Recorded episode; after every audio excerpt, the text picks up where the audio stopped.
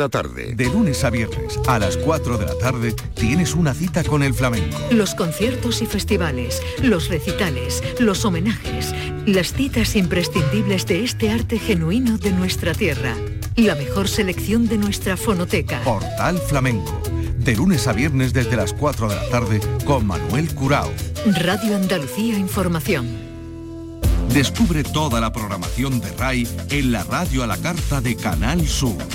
Radio Andalucía Información.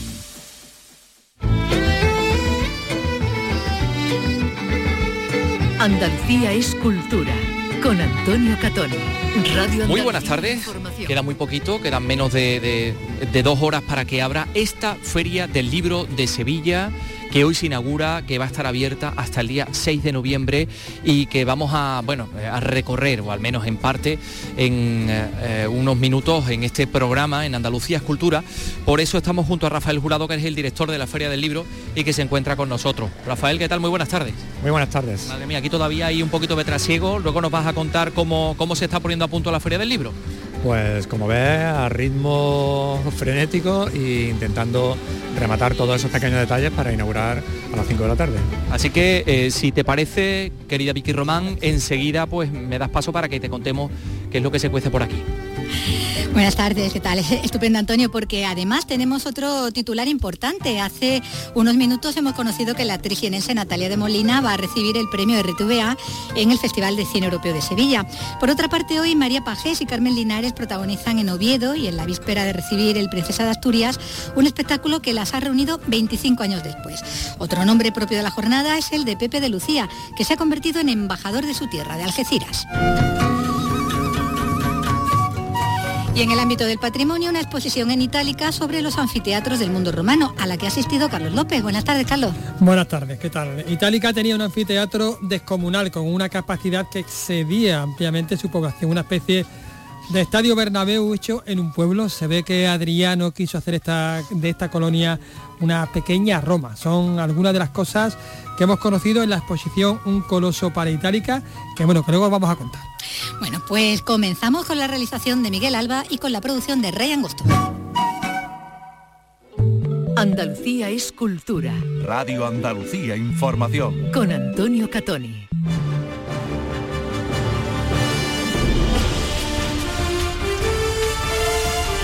Y como acabamos de contarles, Natalia de Molina, la actriz jienense, va a recibir el premio Canal Sur Radio y Televisión a la trayectoria en el marco del Festival de Cine Europeo de Sevilla.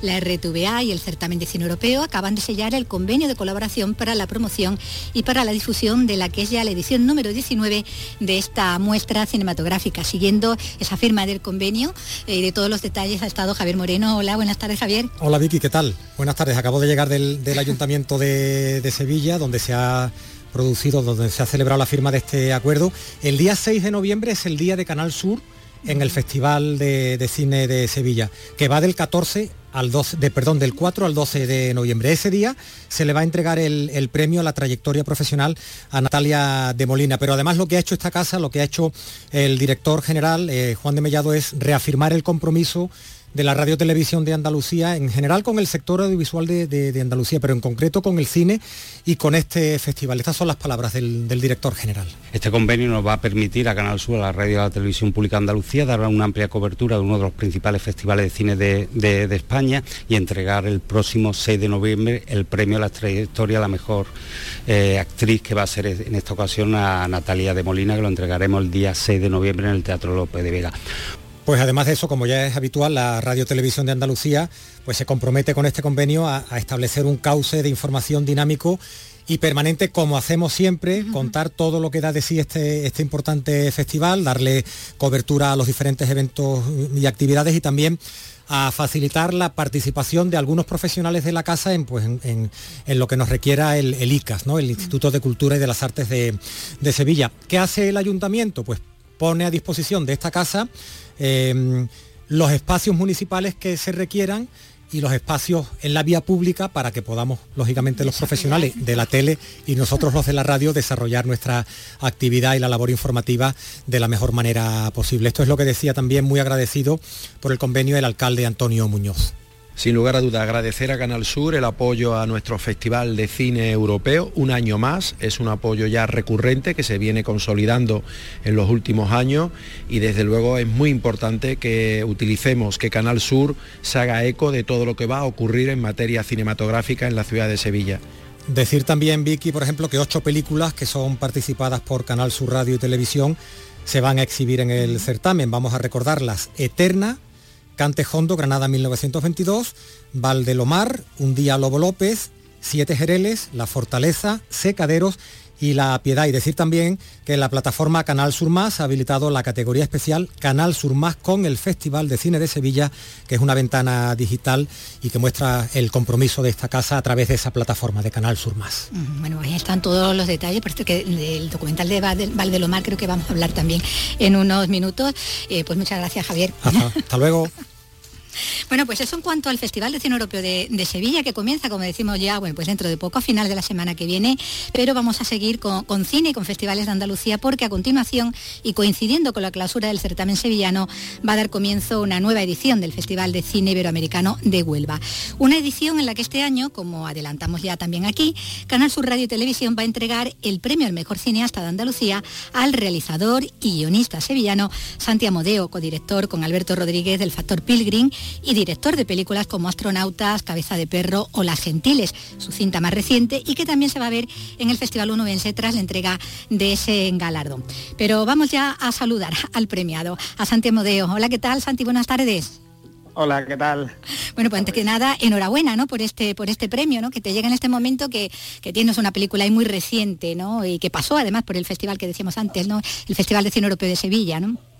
Sí, bueno, muchas gracias y la verdad que estoy muy honrado, un premio que me, que, me, hombre, que ya llevo mucho tiempo en el cine y, un reconocimiento que, gusta, la verdad, que gusta mucho. Además, está coincidiendo, como tú dices, con, el viaje, que es una película, y que la Gentile, el viaje que me estoy pegando con la Gentile, que está siendo muy, muy bueno, porque la verdad que es una película que ha tenido muchísima aceptación, que hemos estado en también en un festival categoría A en Tallín, además del Festival de Sevilla y en algunos otros festivales.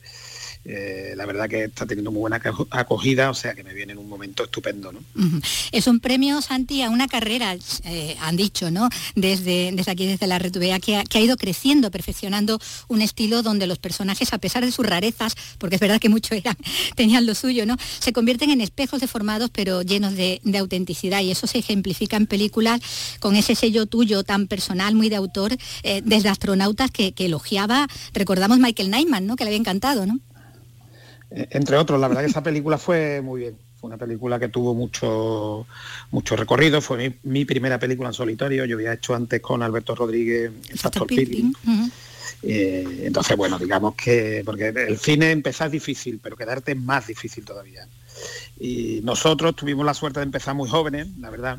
Entonces, es verdad que ya tengo seis películas, ya tengo un recorrido, ya tengo, digamos, una carrera, por, por decirlo así, pero bueno, que como empezamos muy jóvenes todavía me queda mucho, así que espero que esto sea como un reconocimiento a la mitad del camino o algo así. Santi, yo te quería, ¿qué tal? Yo te quería preguntar también, ¿y cómo lo, lo acogen, bueno, todos estos chicos jóvenes que trabajan contigo? Todos estos pues actores de, tus pelis. Este reconocimiento, bueno, pues, En este caso el, elenco de las gentiles son todas chicas y bueno, pues ya están encantadas de la vida, están viviendo ya no no es su primera película de todas. Eh, son cinco protagonistas y la verdad que no estaba acostumbrada a esto y hombre una película que ha salido muy bien yo les aviso que no siempre sale tan bien a lo largo de mis veintitantos años en el cine pues he tenido altibajos películas que funcionan mejor películas que funcionan peor y que nunca sabes cómo por qué una película funciona mm, mucho mejor y otra pero bueno, siempre es bueno para ella empezar con una que, está teniendo recorrido, que, está sonando, que, se va a ver en muchos sitios, por supuesto en Canal Sur, que la, que la, participa, que es uno de los productores, y, bueno, que digamos que va a tener, que está teniendo y va a tener mucho recorrido, y bueno, pues ya están lógicamente encantadas, ¿no? Bueno, pues una película que se podrá ver, eh, avisamos ya, eh, en el marco también del Festival de, Cine Iberoamericano de Huelva el día del premio, el, día 15, ¿no? que será cuando eh, tendrá lugar esa, esa entrega. Pues lo dicho, Santi, Santi Amodeo, felicidades por este premio que ya contaremos y celebraremos allí en Huelva. Muchas gracias. Pues Pues muchas gracias a vosotros y bueno, y muchas gracias por supuesto a Canal Sur y al festival. Como he dicho al principio, es un honor y encantado. también muchas gracias. Venga, adiós. Y nosotros vamos a, volver a la Plaza Nueva de, Sevilla, a la Feria del Libro, que se va a abrir, bueno, que va a abrir sus puertas eh, en breve, y desde donde, donde continúa Antonio Catoni. Aquí estamos, sí, en la Feria del Libro de Sevilla, nos vamos a adentrar en la Plaza Nueva para hablar un poco, bueno, pues de qué es lo que está pasando, que queda, como decíamos antes, menos de dos horas para que arranque, para que abran sus puertas todos estos están que, bueno, pues están dando sus últimos retoques. Estamos pasando hacia la Plaza Nueva. Lo primero que tendríamos que decir, Rafael Jurado, director de la Feria del Libro, es que se han reacondicionado estos espacios. Estamos en la Plaza Nueva, pero también la Plaza de San Francisco se incorpora, ¿no? Efectivamente, crecemos en, en espacio, vamos a ocupar una parte de la Plaza de San Francisco con dos espacios que son fundamentales para nosotros. Uno, la, carpa del Hispalit, del festival que celebramos, y luego el espacio Érase, un espacio para el público infantil y la familia, donde vamos a tener muchísimas actividades. Mm, aquí todavía hay algunos eh, están que se están abriendo, aquí estamos en Le Palas, acantilado, eh, atrapasueños, hay un montón, miren, un montón de gente de fuera de Sevilla también, ¿no? Sí, la verdad es que mm, eso es un buen síntoma. Despierta interés ya no solo en lo local, sino en lo externo, ¿no? Y a mí, por ejemplo, me gusta destacar de las editoriales que vienen de fuera, tenemos a Blacky Books, que creo que es una de las que tiene un catálogo Barcelona. interesante, efectivamente. Y, bueno, evidentemente siempre van a tener un, un lugar reservado todos los de Sevilla, pero también es interesante que gente de fuera quiera venir a la feria. Sí, claro que sí, eh, claro que es interesante. Vamos a seguir caminando por aquí. Eh, otro de los stands. Bueno, eh, hace unos minutos nos hablabas del frenesí, el frenesí cultural de estos meses de otoño. Es la segunda vez que se celebra la Feria del Libro en, esta estación, en estos días, que pasa anteriormente era en el, mes de mayo. Yo creo que, Rafael, está, está consolidado ya este proyecto en este espacio del año. Sí, la apuesta de la Asociación Feria del Libro de Sevilla es por consolidar el evento en, en otoño Em, por diferentes razones. La primera porque climatológicamente es evidente. Eh, mayo se está convirtiendo en un, mes climatológicamente complicado y parece ser que las perspectivas son mejores en esta época del año. Y luego también en primavera, pues estamos digamos que muy eh, pendientes de dos grandes eventos socioculturales que tiene esta ciudad, que son Semana Santa y Feria de Abril. Entonces, digamos que parece que este evento cultural en, otoño encaja mejor. Mm. La apuesta es por mantener estas fechas y, celebrar ya de continuo en otoño. Bueno, será en otoño. Mira, aquí estaba el Paraíso Ediciones. Nos vamos a acercar, ya que estamos aquí paseando a este señor. ¿Qué tal? Muy buenas tardes. ¿Cómo va la cosa? Bueno, está usted poniendo aquí los últimos libros, que le queda poco tiempo ya. Exacto, estamos con el montaje, pero vamos a llegar justísimo, incluso, bueno, nos van a sobrar hasta 10 minutos, así que perfecto. Bueno, ¿qué espera, qué espera usted de esta Feria del Libro, de Sevilla? Pues mira... ¿De dónde vienen ustedes, por cierto? Aquí hay libros de Luis García Montero, ¿lo van a tener ustedes aquí esta misma tarde? Pues mira, nosotros somos de Granada, la editorial está en Granada. Pues nosotros lo que esperamos es vender absolutamente todos los libros. y si no, al menos el 99%. Bueno, le dejamos. Claro que sí, seguro que sí. Bueno, hasta luego. Vamos a seguir caminando. Eh, estamos en Valparaíso Ediciones, estos libreros granadinos, libros que dejan huella. Rafael, ese es el lema de este año. ¿Por qué? ¿Qué significa esto? Bueno, porque la lectura no la disfrutamos solamente mientras leemos el libro. Yo creo que nos acompaña mucho tiempo. Hay muchísimos libros que te dejan huella, hay libros que te cambian la vida, hay libros que por su temática o por las circunstancias en el momento en que lo lees eh, son parte fundamental de un momento determinado y eso lo queremos reforzar porque en esta vida y esta sociedad que nos lleva y nos trae tan deprisa, en esta inmediatez que ya incluso aceleramos los mensajes de WhatsApp, creo que es importante recordar la compañía que nos hace el libro, cómo nos ayuda, cómo forma parte de nuestro interior y en este caso pues se ve incluso en el cartel, ¿no? que el, artista José Luis Ágreda... Magnífico el cartel, ¿eh? Yo creo que es una preciosidad. Esos tatuajes eh, culturales. Eh, con personajes literarios y, está gustando muchísimo y, creo que era una buena idea y creo que es un eslogan que, nos hace pensar y nos hace también reflexionar sobre el valor que tienen los libros. Lo he visto por allí, vamos a acercarnos allí, a ver si vemos el, cartel de José Luis Agreda, que es un un cartel fantástico, enhorabuena a este, a este artista. Aquí vemos más cosas, más mantas, eh, cosas de seguridad también, los extintores, que son lógicos, que no haya aquí ningún tipo de problema. Y vamos a ver, una feria del libro, ¿para qué se hace? Esta feria del libro se hace para, bueno, para el encuentro de los lectores con, con el conocimiento que son los libros, pero también para que los autores se encuentren con esos lectores. Va a haber presentaciones y va a haber firmas, pero también va a haber intercambio de ideas, ¿no? La idea es que un poco eh, salgamos de, ese encuentro puntual, yo le firmo el libro a esta persona, mm, más allá que haya un espacio donde se puedan, eh, ellos puedan conocer la opinión de los autores sobre diferentes temas. Efectivamente, esa es la idea y por eso estamos implantando eh, esos diálogos que en este caso se van a concentrar en el Festival Hispalit. Indudablemente el formato tradicional de feria, como tú bien indicabas, es presentación y firma de libros. Em, es fundamental porque ese encuentro es un momento único. Es decir, puedes hablar con el autor, puedes decirle qué ha significado el libro para ti, te llevas una dedicatoria a casa y, y, como yo digo siempre, a mí me gusta la frase de sacar los libros a la calle, me parece muy interesante. Pero también vamos a, poner ese espacio de, reflexión, de diálogo, de encuentro entre autores que en algunos casos ni siquiera se conocen, pero sus obras tienen temáticas comunes y bueno, empezarán evidentemente hablando de literatura, pero queremos un festival dinámico, abierto, heterogéneo y que luego nos puedan hablar, pues no sé, de cosas personales como su gusto literario o hacer reflexiones sobre el momento actual que estamos viviendo, ¿no? Yo entiendo que mm, hay también una buena nómina de escritores comprometidos, no sé, pienso en, Fernanda García Lao, en Clara Obligado, en Brenda Navarro, en Isaac Rosa, de la propia Sara Mesa, que creo que nos van a eludir hablar del momento actual que vivimos y cómo afecta la literatura y demás.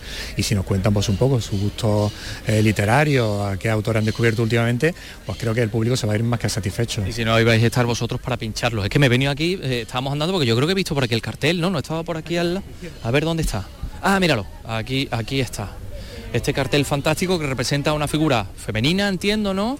Femenina masculina, puede entenderse, puede entenderse de todas formas, porque ves quizá el torso tiene más de masculino y luego hemos hecho algunos guiños. El autor quería que fuese una figura neutra y que pudiera entenderse de cualquier forma. Sí, y además pues en esa espalda vemos todos esos tatuajes que hablan de personajes también de los libros. Ahí está de Fred, de El cuento de la criada, eh, Holmes, eh, en fin, personajes como la ballena. Em, eh, tenemos a Alicia en el País de las Maravillas. Alicia. Tenemos a Manolito Gafotas.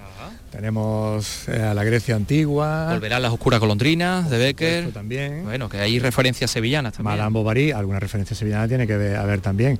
Frankenstein, que es un mito. El, insecto de, Kafka, Kafka, el Fosis. O sea que yo creo que los molinos de viento contra los que luchaba el Don Quijote. O Hamlet, be or not to be, con, esa, con esa calavera. Este es el cartel. Bueno, lo, primero, lo más inmediato es esta noche. Se va a inaugurar esta tarde con la entrega del primer premio al Modena Grandes, a Marta Barrio. Eh, ¿Eso cómo va a ser? Pues mira, es, el premio lo ha instaurado el Ayuntamiento de Sevilla, como bien sabéis que lo anunció hace una semana.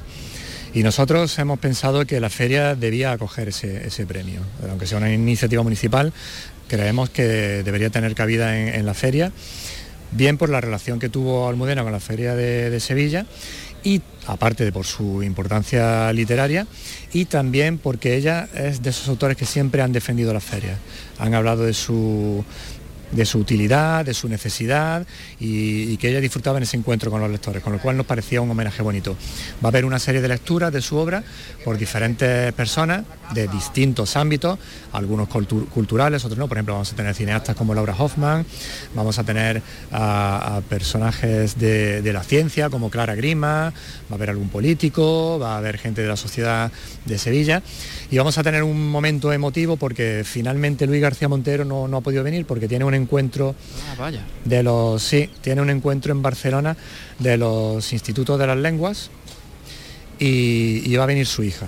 Va a venir Elisa y, va a estar presencialmente pues ocupando el lugar de la familia. Y luego va a venir mucha gente de literatura hispanoamericana eh, hace muy poquito esto era Bafacio Lince pasaba además por nuestra radio para hablarnos de su último libro y mucha otra gente y mucha otra gente. Eh, en feria pues vamos a tener a gente tan interesante como María Rey, como Aixa de la Cruz, eh, como a Rodrigo Cortés, como Carmen Mola, como Blue Jeans. O sea que yo creo que es un abanico. Diverso, ¿no? Muy diverso, es lo que intentamos. Te decía antes la palabra heterogénea. Yo creo que un evento de este tipo, aparte de los gustos literarios que podamos tener, eh, tiene que ser abierto y tenemos que atender a toda clase de público. En ese sentido, por ejemplo, vamos a tener también eh, a algún youtuber, que sabemos que es un fenómeno que prácticamente es imparable, eh, público juvenil, infantil. Vamos a intentar abarcar todo lo que podamos. Bueno, vamos a seguir por aquí, si te parece, Rafael, porque he visto que aquí hay una librería sevillana me parece que boticas de lectores, ¿no? Que están aquí. Eh, hola, ¿qué tal? Muy buenas. ¿Cómo va la cosa? ¿Lo tenéis ya todo organizado prácticamente, no? Vamos, vamos. Poco a poco. Ya no, ya no queda nada. Esto es un arte, el escaparatismo, ¿eh? Hombre, claro, ya son muchos años. ya vamos, hay que colocar para que se vean los máximos libros posibles. Bueno, pues esto es un encuentro con los, con los lectores. Gracias, que vaya todo bien. Eh, ya que estamos hablando de Sevilla, hay una cosa interesante sobre el tema de Sevilla, Sevilla Inspiración Literaria, Centro Andaluz de las Letras, en colaboración también con la Feria del Libro. ¿De qué se trata? Bueno, pues de hablar de autores sevillanos. Eh, vamos a hablar de Rafael Casino Sansens, vamos a hablar de Manuel Chávez Nogales, que han pasado muchísimos años y sigue de actualidad, ahora más que nunca, y se va a hablar de, esa Sevilla literaria, vamos a hablar también de, de la novela negra ambientada en Sevilla. O sea, Sevilla va a tener autores, localizaciones y, y una presencia importante, aunque hablamos antes de que es heterogéneo, pero no podemos dejar de dirigir la mirada hacia lo local. Eh, la Feria del Libro de Sevilla que va a estar hasta el 6 de noviembre con un montón de actividades, no se lo pueden perder, eh, entre otras cosas porque van a poder encontrar aquí mm, cosas que difícilmente pueden encontrar eh, a lo largo del año, en el resto del año. Me estás hablando de una librería o de una editorial barcelonesa, pero va a haber otros mucha gente que, ha venido convocada. Sí, efectivamente. Por ejemplo, ahora pasábamos por la librería Botica y estaba viendo de reojo eh, libros de Brenda Navarro, de la editorial Candaya, que son, pertenecen a estos autores que quizás no sean tan conocidos, pues como un Antonio Muñoz Molina y demás, pero creo que son voces de lo más interesante que hay ahora mismo en el panorama nacional. Y creo que eh, la feria también está para eso, para descubrir autores o para darle visibilidad a aquellos que son o bien menos comerciales o bien menos conocidos. Así que eso eh, van ustedes a encontrar en esta Feria del Libro de Sevilla que se está organizando, libros de la herida, el transbordador, eh, tres tigres tristes, Abenauta, en fin, todos los, los stands que hay aquí. Estos son libros infantiles, ¿no? ¿Qué tal? Muy buenas. Hola, ¿qué tal? ¿Qué es lo que traéis vosotros a la feria? Nosotros somos eh, Tres Tigres Tristes, que es el libro álbum ilustrado infantil, y Abenauta, que es juvenil adulto. Siempre ilustrado, pero en este caso tenemos narrativa, poesía, informativo, cómic, nos mostramos con el cómic también, así que hay un poco de todo. Y además son libros muy bonitos, ¿eh? Muy gracias. Son, libros preciosos. Bueno, pues que os vaya muy bien. Muchas gracias, los esperamos. otra muestra más de esa diversidad de la cual nos estaba hablando Rafael Jurado. Rafael, muchas gracias. Estaremos pendientes de toda la gente que vais a traer y, y, por supuesto lo vamos a contar en Andalucía Escultura aquí en, en la radio de Andalucía. Gracias a vosotros siempre por el interés y por supuesto os esperamos aquí como lectores y como medio de comunicación para que sigáis informando. Bueno, Vicky y Román, pues nada, esto es lo que podemos contar desde aquí. Dentro de un ratito vuelvo yo al estudio para, en fin, para estar contigo, que estés más, que no, que no te quedes solita. Bueno, pues te esperamos, aunque sola no estoy, ¿eh? porque se encuentra aquí sentadito al lado Carlos López, que por cierto ha estado en Santi Ponce y tiene unas cosas interesantísimas que contarnos.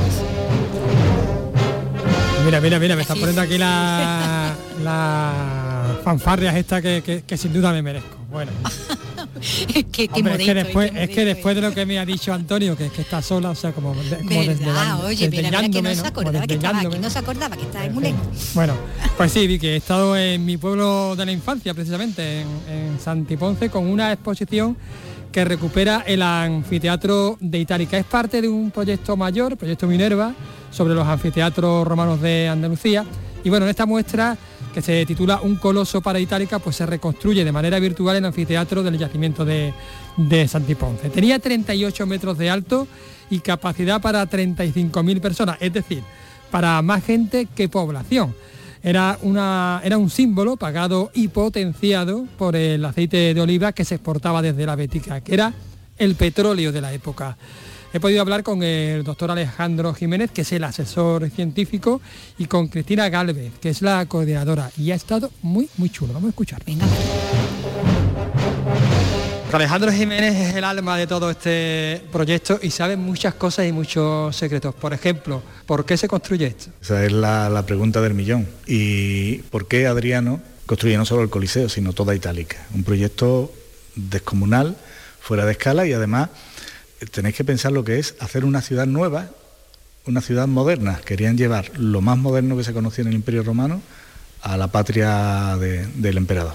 Y no por un motivo simplemente de, amor al terruño, ¿no? sino porque al final eh, la dinastía de emperadores hispanos estaba sustentada por el peso de los senadores de la Bética, que tenían un poder político enorme en aquella época en Roma, porque su riqueza dependía del aceite porque la Bética era la que vendía en monopolio el aceite a Roma, era como el petróleo de la época. Entonces prácticamente nuestro anfiteatro y toda Itálica está engrasada con el aceite de oliva de la Bética, que es la que mantuvo y hizo, que, esos emperadores, los emperadores buenos, eh, estuvieran en Roma. En Roma hay un monte que es el monte Testaccio, que está hecho con las vasijas que llegaban de, de la Bética. Ese monte, que en italiano suena muy bien, Testaccio, la traducción al castellano sería el monte de los tiestos, que igual suena, no suena tan, tan, lírico? pero bueno, es la pura realidad. Y todo ese monte, prácticamente el 90% de las ánforas son envases procedentes de, la Bética, de todos los grandes productores de aceite que embarcaban en el puerto de Sevilla para alimentar la, la norma romana. Solo a finales del segundo, ya en el siglo III, esas ánforas de la Bética dejan de llegar y son sustituidas por ánforas del norte de África. Entonces el foco de la riqueza pasó de la Bética al norte de África y, eh, marcó pues, el principio de la decadencia de, nuestra región. Pero en el momento que se hace itálica, probablemente la Bética fuera de las regiones más florecientes de todo el imperio. Y Adriano lo demostró creando estas auténticas maravillas, que no por ser ruinosas dejan de ser realmente impresionantes. Claro, porque lo, importante en todo esto es el elemento simbólico. De la misma manera que, en, una semana vamos a tener un mundial de fútbol en Qatar y se va a hacer en, invierno porque eh, el petróleo manda, pues entonces mandaba el petróleo de la época que era el aceite. Efectivamente. Y lo que se hizo aquí no era algo ajustado ni a la población de, la, de la itálica de entonces, ni creo que a Itálica y Sevilla, es decir, el volumen de personas que cabían en el anfiteatro era muy superior al número de habitantes. Aquí se quiso hacer pues un Bernabéu en, en un pueblo de, España, ¿no? Pues era eh, lo, que significaba hacer el, anfiteatro aquí en, en, Itálica, algo fuera de lo común y de prestigio. Estamos hablando de que es un edificio de prestigio. Esto muestra el poder y la riqueza de la ciudad en la que se construye. El elemento simbólico siempre eh, como, elemento político. Hay una cuestión que siempre se dice, bueno, Sevilla no tuvo anfiteatro porque tenía el de Itálica. Eso es como decir que porque el Sevilla no destruye su, campo y se va a jugar campo del Betis.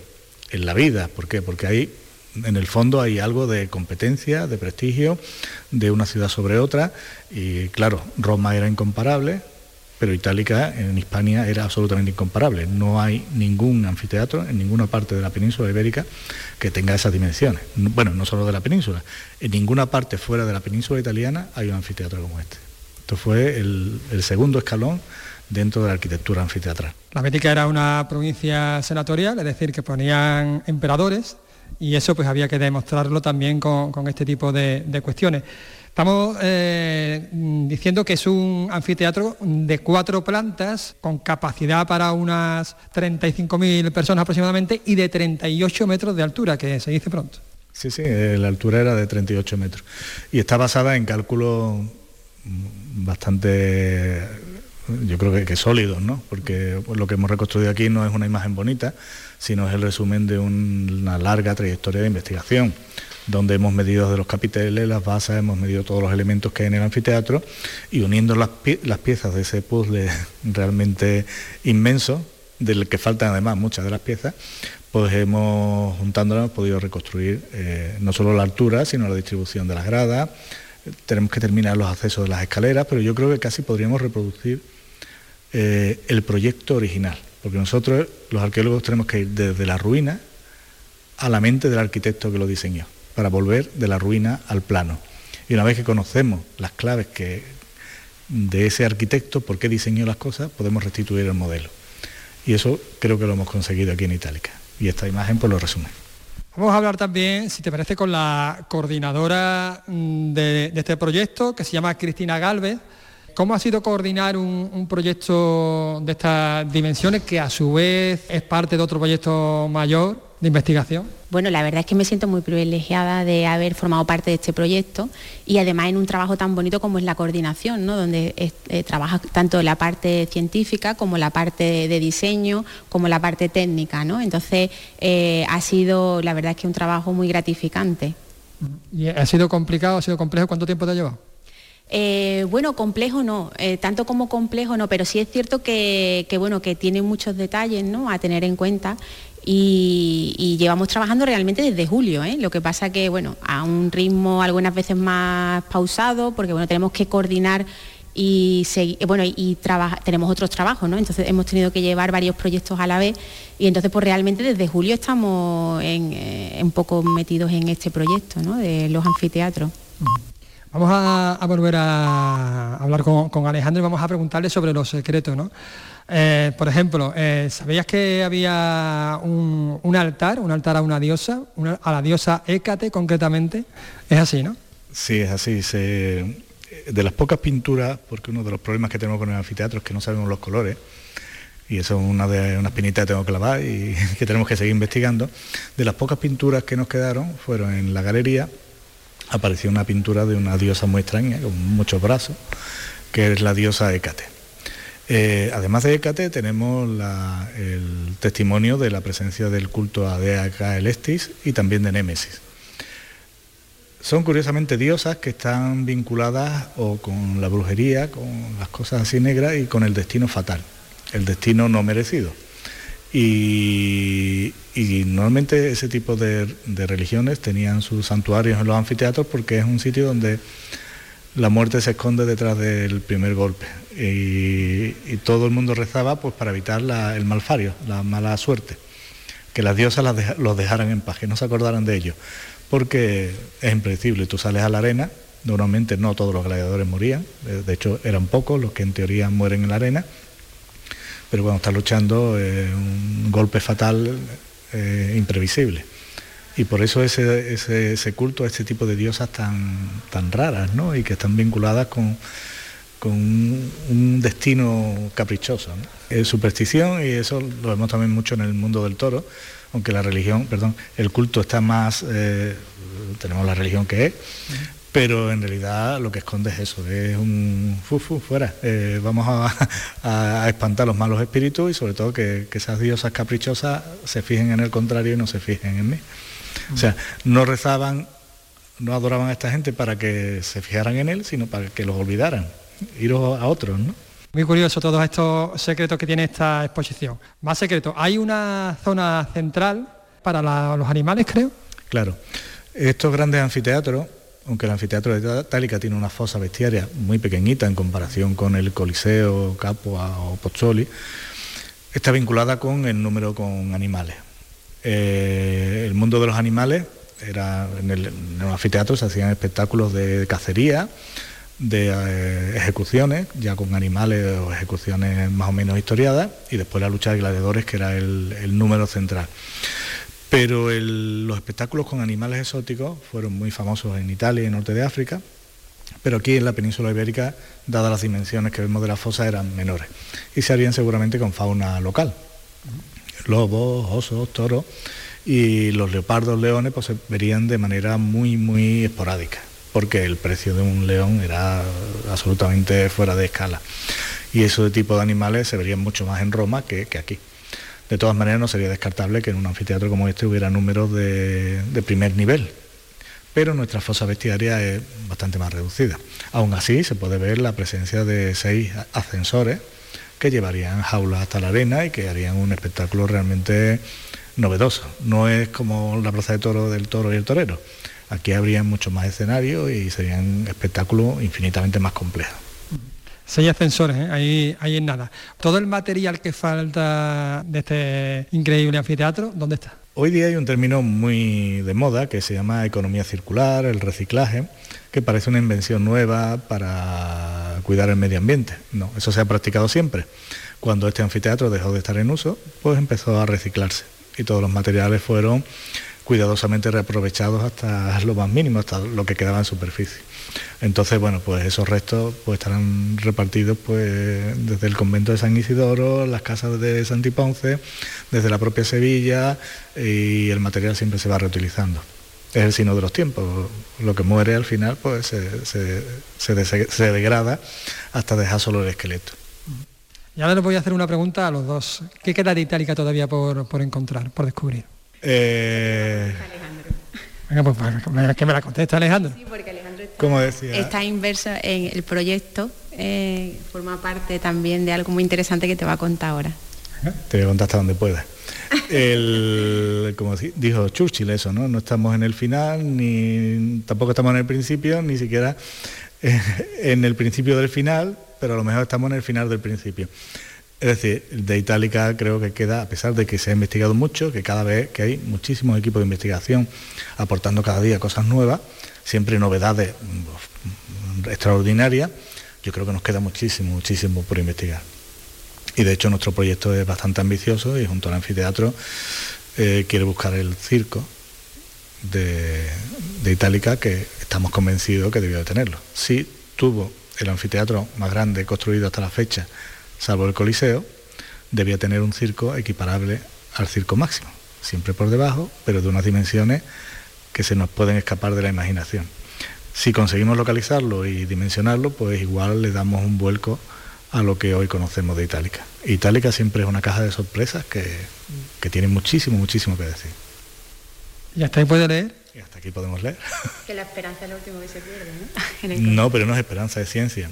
o sea, si ese edificio tuvo que estar proyectado. Si haces una ciudad como esta, que es un vivo reflejo de Roma, imita Roma hasta sus últimos elementos. Y ya me estoy pasando dentro de la lectura. pero... y obviamente el circo tuvo que estar. Y de estar tiene que estar donde vamos a buscarlo. La cuestión es si llegaron a construirlo, cómo está conservado, si tenemos medios para detectarlo, etcétera, etcétera. Son, una ciencia muy compleja eh, la tecnología que estamos aplicando es geofísica muy utilizada, pero una geofísica especial que estamos ensayando, que tiene sus pros y sus contras, su margen de error, y obviamente los objetivos están ahí, y, y la cuestión es tener las hipótesis e intentar contrastarlas.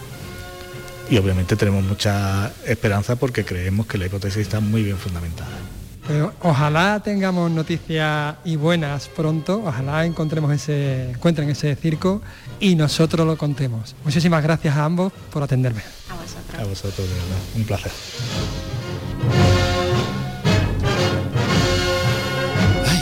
Ya estoy aquí. 3 y 37. Un poquito que está contando, ¿no? Que no, pero es que se, os deja solo. Estamos con la boca abierta. Estoy aquí embobado.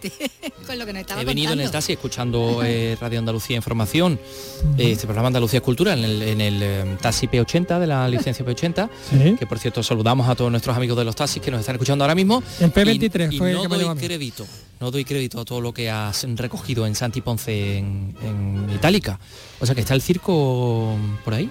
Está el circo por ahí. Que lo están por ser Está el circo por ahí. y hasta, y hasta ahí podemos contar. Imagínate que lo, enco- que lo encontramos. O que lo encuentran.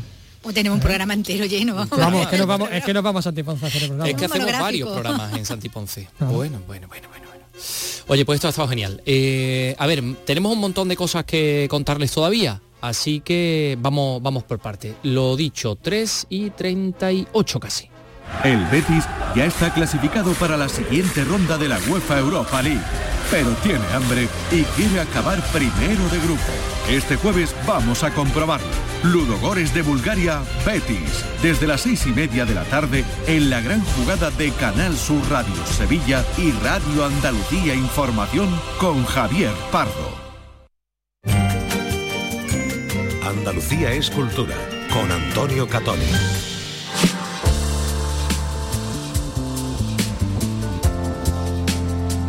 Eh, Vicky, antes estaba escuchando a Javier Moreno cuando- ahí, Sí, eh, con en la Plaza Nueva, sí, Sí. cuando estaba allí en, Eh, sí, estaba evidentemente siguiendo y está- ha estado contando que Valdelomar va a participar en el Festival de Cine Europeo de Sevilla.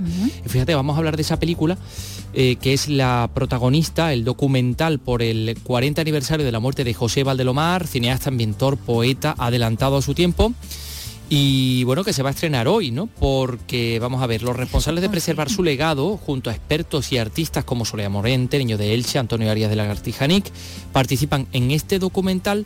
Se llama Valdelomar Poeta Audiovisual, que reivindica la labor creativa de este artista sin límites, creador, genio precursor. Fíjate, él fue el precursor de los 3D, Sí. dimensiones, El sonido extra. del sonido diafónico, Sí. de la realidad virtual, en fin, pues fíjate. Y el eh, director de este documental, Jesús Ponce. Era inventor, era cineasta, era experimentador, eh, era un humanista, fue parte de las misiones pedagógicas, en fin. Eh, tocaba muchos palos y todos eran buenos, y en todos sorprendía, ¿eh? en todos era innovador. Es un personaje que pasa con frecuencia que cuando le cuentas a la gente, este señor inventó el sonido estéreo antes de que existiera el estéreo, inventó el zoom antes de que existiera el zoom, eh, fue un precursor de la realidad virtual en una época en que en España pues las cosas estaban como estaban y el mundo estaba muy atrás. Valdelomar, poeta audiovisual, se estrena esta tarde, bueno, pues dentro de poco más de una hora, a las 5, en el Palacio Condes de Gavia, en el marco del Festival de Jóvenes Realizadores de Granada. Y hoy también las galardonadas con el Premio Princesa de Asturias de las Artes, Carmen Linares y María Pajés van a protagonizar un espectáculo en Oviedo. Mañana van a recibir el Premio Princesa de Asturias y hoy, en la víspera, van a compartir escenario. Ese mm, espectáculo tiene por título Dos caminos y una mirada y llega 25 eh, años después de su última actuación juntas. Sobre este espectáculo hablaban las dos en una rueda de prensa que ofrecían esta semana. Las escuchamos. Hoy estamos muy contentas. Estamos contentas. hace mucha ilusión trabajar juntas. Y la verdad que, todo lo que han sido los ensayos, la verdad que es un, es un reto porque era poner en, en marcha una, una creación con una puesta en escena propia, con diseño de luces, o sea, lo que se dice poner en marcha una, creación artística y ponerla en el escenario. Y, bueno, es, es, esto siempre es un reto importante, pero creo que lo, más importante así y lo que nos vamos a llegar es esa convivencia y ese compartir escenario, aparte de, que estamos intentando pasarlo muy bien, o sea, vivirlo de una manera eh, mm. con la alegría que merece, ¿no? Y de celebración lo que es este premio y toda la experiencia del premio, que no es solo, claro, claro. madre mía, que, que no se para. La verdad es que fíjate, juntarnos ahora en esta historia tan bonita como son los premios Princesa de Asturias, que no nos lo podíamos ni imaginar cuando éramos más jovencitas y, bueno, eh, estamos muy contentas de compartir esto, compartirlo las dos y además hacer este espectáculo. Que bueno, qué bien, me, siento muy bien María cantando el, hilo conductor en la poesía y, hacemos cosas muy, muy bonitas de, Miguel Hernández, de, Juan Ramón Jiménez, en fin, todo. Y, cosas muy flamencas, o sea, el, flamenco está muy presente, el baile flamenco y, y el cante. Sí, la propuesta en realidad que nos interesaba y, con, con, la ayuda del Arbiel Arti, que lo tenemos ahí, era precisamente eso, que fuera muy flamenca, es decir, que... Sí. y además el título que, que, puso él me parece tan bonito y tan, tan acertado, ¿no? que resume mm, Carmen y María dos caminos, una mirada, o sea, es que define un poco nuestra trayectoria en camino, cante y baile, pero mirando siempre y teniendo los mismos valores, mirando siempre por nuestro arte. Eh, mira, Carlos, le preguntaban a la cantora jiennense, la bailadora sevillana, eh, por qué el flamenco no tenía aún en nuestro país el reconocimiento propio interno que debiera tener. Y yo creo que han, hombre, han puesto el acento en, en lo económico, en la inversión, ¿no? Es complejo, es la pregunta del millón. ¿eh? eh yo creo que, hay mucho por ahí que, rascar. Mira lo que decían. Y es la gran asignatura porque no, conseguimos eh, ponerla en valor, eh, asumirla como propia, como, como, intento siempre decir, quererla, ¿no? Quererla, amarla, ¿no? Como arte nuestro y por tanto cuidarlo. Creo que la gran asignatura. Es que es muy complejo el, por qué. O sea, podríamos estar aquí hablando de los por qué, pero uno de ellos es que España tiene una asignatura pendiente con su arte que más y mejor le representa, que el flamenco. Y, eso atañe a, nivel institucional y atañe a nivel de sociedad, ¿no? y que va ligado uno con otro. Eh, yo creo que en los teatros la programación que hay siempre mira y, hay mucha programación de otro tipo de música, hay apoyo a, pues no sé, a, la ópera, a la música clásica, a, la danza clásica y el presupuesto de, una ópera, una, eh, el que ha tenido la Bienal de Sevilla por toda una Bienal, por ejemplo, o sea, eso da idea de de los porcentajes, que me parece mínimo, claro. Sí, sí, si se, dedicara solo una parte, por ejemplo, de lo que se le da a la ópera, que no es por menospreciar, no, claro, muchísimo menos, sino mm, el, arte flamenco estaría en otro lugar. Eso es uno de los motivos. Luego hay otros más, de formación, de educación, de, bueno, de por fin eh, superar ciertas resistencias que hay a nivel pues ideológico, social, político, es decir, eh, son muchas cosas. Es muy complejo, pero sí está claro que, España debería de... Y además es casi una torpeza no hacerlo. Fíjate eh, lo que decían, Carlos, tú estabas escuchándola muy atentamente. Sí, yo Verá, no creo que se trate de competir entre géneros, o sea, no creo que se trate de, quitarle a la ópera para, para, darle al flamenco, pero sí es cierto que hay que prestarle más atención, sí, también más, más ayuda pública también, igual hay que programar más y hay que tener voluntad política, hay que tener voluntad política y quitarle un poco pues ese halo también, un poco de mm. marginalidad a lo mejor que se tiene en, cierta, en ciertas élites. Lo ha dicho María Pajés al final, estaba diciendo que había algunas fronteras ideológicas, eh, políticas y sociales de las que también el flamenco es, víctima. Bueno, Carmen Linares y María Pajés esta noche en Oviedo, dos caminos y una mirada, 25 años después de su última actuación juntas y en la víspera del premio Princesa de Asturias que reciben mañana a partir de las 6. 6 y media de la tarde será ya la Ya veremos a los gaiteiros tocándolo en Asturias Patria Querida y todo esto. un clásico. Es, un auténtico clásico, me encanta, ¿eh? los, los gaiteiros. Oye, pues hablando de otra figura flamenca, Pepe de Lucía ha sido nombrado hoy embajador de la provincia de Cádiz. A punto de publicar un nuevo álbum, el cantador y productor ha recibido este reconocimiento, donde si no, en su pueblo, en Algeciras. Ángeles Carreras, cuéntanos. A sus 77 años y con dos premios Grammy a su espalda, a Pepe de Lucía hoy le temblaba todo antes de recoger el galardón que lo acredita como embajador de la provincia de Cádiz.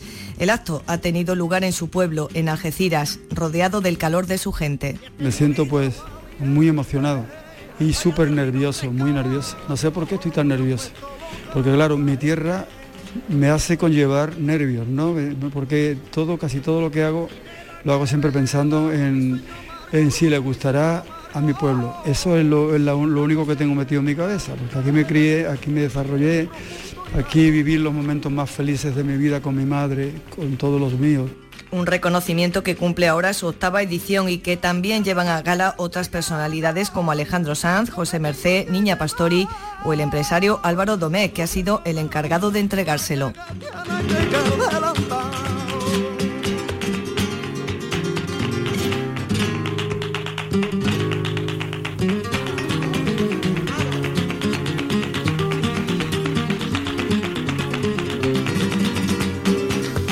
Vamos a cerrar este camino, eh, este camino, este, este, espacio flamenco con un asunto más destinado a la formación, la Cátedra de Flamencología de Córdoba. Hasta el día 25 de noviembre está abierto el plazo para inscribirse en el cuarto curso de flamencología. Es un curso que está abierto a todos los públicos, modalidad presencial y online, y está evidentemente organizado por esta cátedra tan prestigiosa como es la cátedra de flamencología de la Universidad de Córdoba, la primera, ¿no? La primera que reconoció em, estos estudios.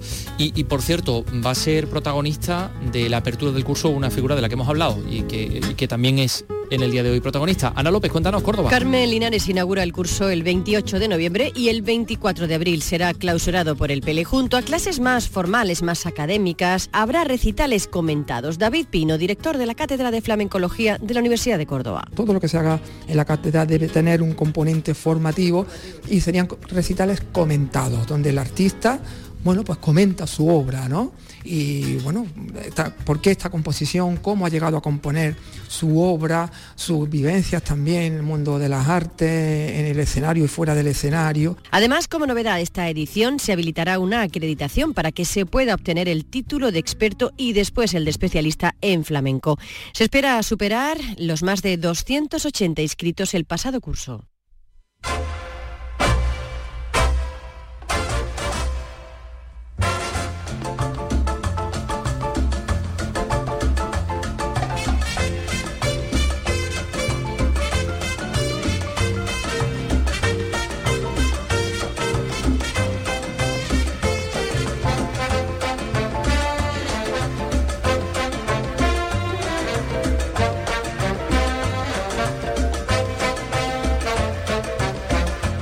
La música de Xavier Cugat,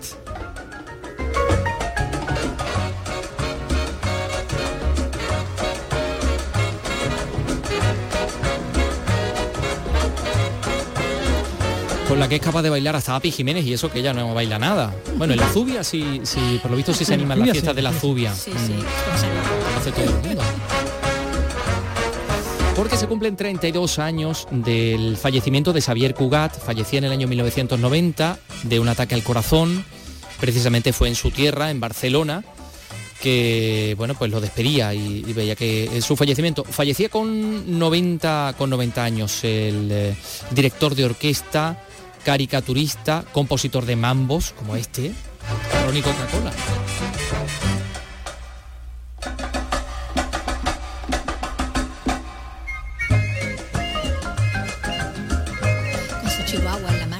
¿Eh? Dirigiendo.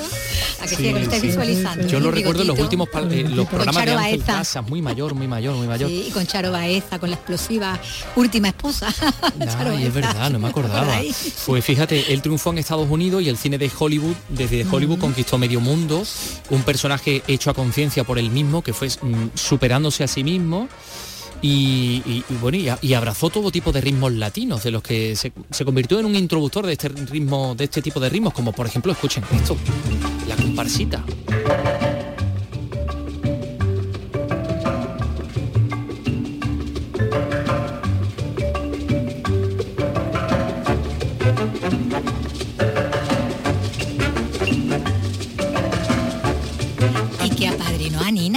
Olvidéis. Es verdad, ¿eh? no me he acordado de Su Nina. padrino artístico.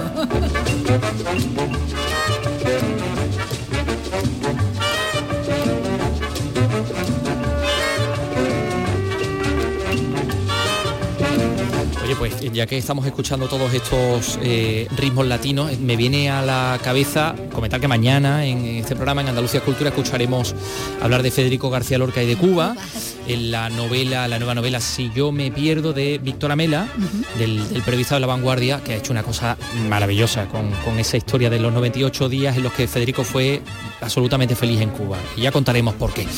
Em, vamos a hablar de otras cosas, de folclore. Em, del Festival Internacional de Folclore han comenzado ya las actuaciones de este festival recuperado por la Federación Malagueña de Peñas. Su objetivo mostrar la riqueza del patrimonio cultural inmaterial de las distintas localidades, regiones, países, etnias. Nuestra compañera Mati Hípola nos da más detalles.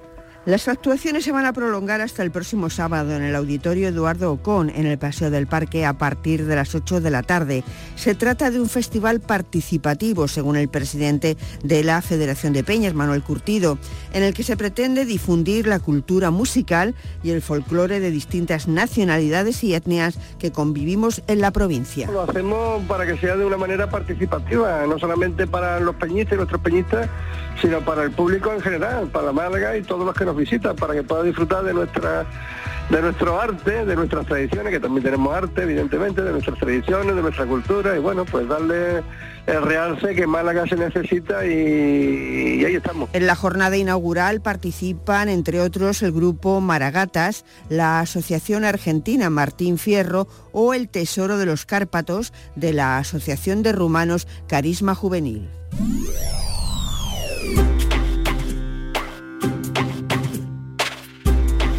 Oye Vicky, entonces la jaula de las locas y una jaula de grillos es la misma historia. Es la misma historia, la original es la jaula de las locas, la Cash of Fall, ¿no? Era que era Exactamente, la jaula. Cash of Fall. Y, y después hicieron la, la americana con Jim Hackman, ¿no? La jaula de grillos, que era Nathan Lane y Robin Williams. Sí, este tema pertenece a una jaula de grillos. al final Sí, sí, sí, sí.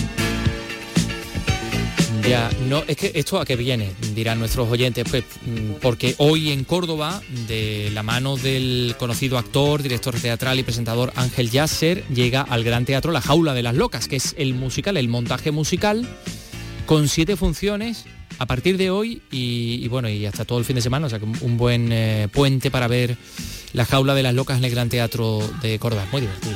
Sí, sí, Y además el. Ángel Yasser lo hace muy bien. Antonio Postigo, cuéntanos. 24 actores suben a escena a lo largo de dos horas y media en las que el espectador asiste a 140 cambios de vestuario. Un montaje en el que todo el equipo funciona como un reloj. Ángel Yacer. Antes de empezar la función es cuando soy más feliz, porque sé que al cabo de dos horas y media la persona que está sentada en la putaca se va a ir feliz a su casa. cambios de vestuario constantes, eh, cantamos los coros todos en directo, estamos mientras que cantamos cambiando las cremas, subiendo cremalleras de los compañeros, es decir, es todo un, un reloj, ¿sabes? Suizo que funciona para que luego la obra esté estupenda. La jaula es una fiesta que atrapa al espectador, pero nos invita a reflexionar sobre los propios límites que nos ponemos en nuestra existencia cuando dos familias, una liberal y otra conservadora, se unen en una divertida comedia llena de amor y de situaciones con las que más de uno podría identificarse.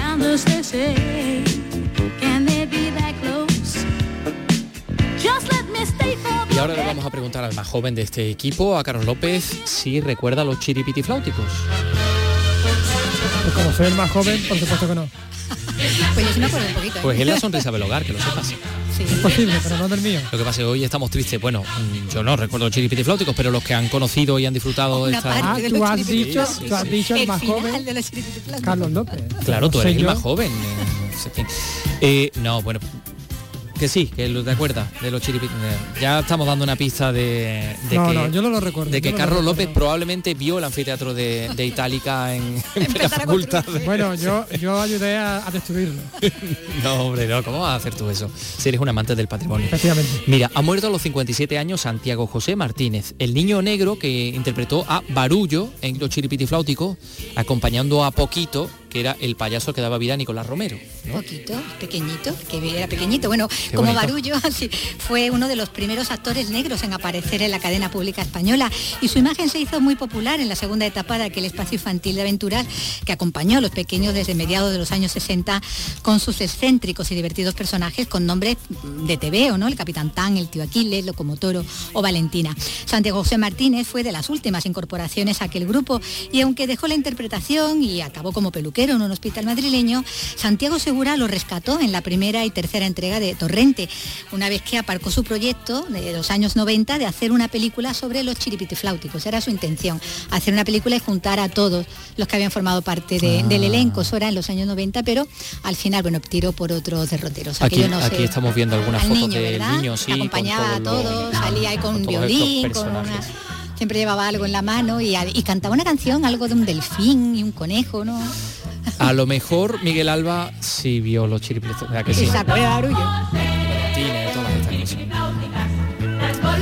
Bueno, pues nada, pues... De Valentina me acuerdo yo, la de Ah. Sí, sí, de Valentina sí.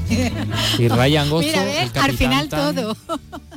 Y al final todo el mundo, al final todo el mundo sombra, menos Sois yo. todo- sois todos unos boomers, Sí. sois todos unos boomers.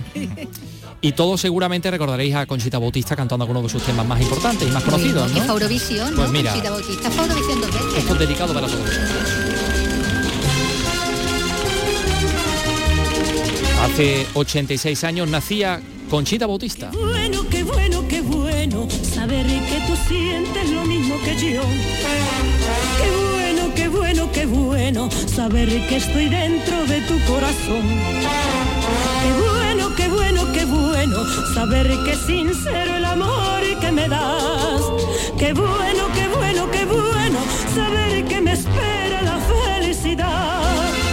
Las horas parecen siglos, los días la eternidad. Nacía en la calle Pastor y Landero de Sevilla, esta cantante, esporádica presentadora de televisión, actriz, que hizo su primera aparición en los 50 con La Bella de Cádiz, en el 53, y más tarde pues en un montón de películas. En el 61 se convirtió en la primera artista española en participar en Eurovisión. Sí, sí, decía dos veces. Claro, un- ¿cuál cantó en Eurovisión?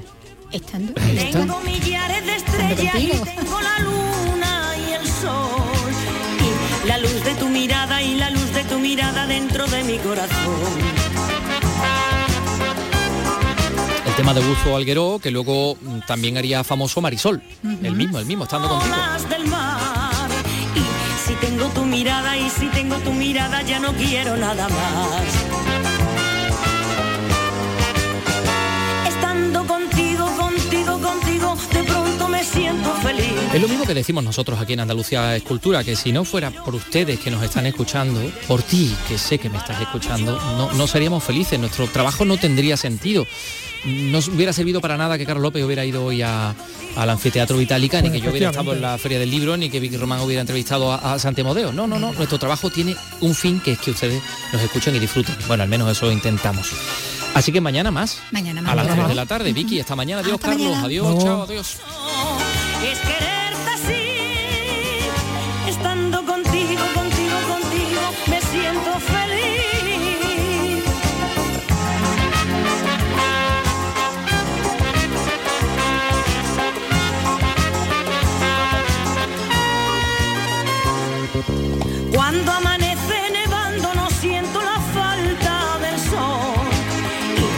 Copos de la nieve y los copos de la nieve me parecen de color.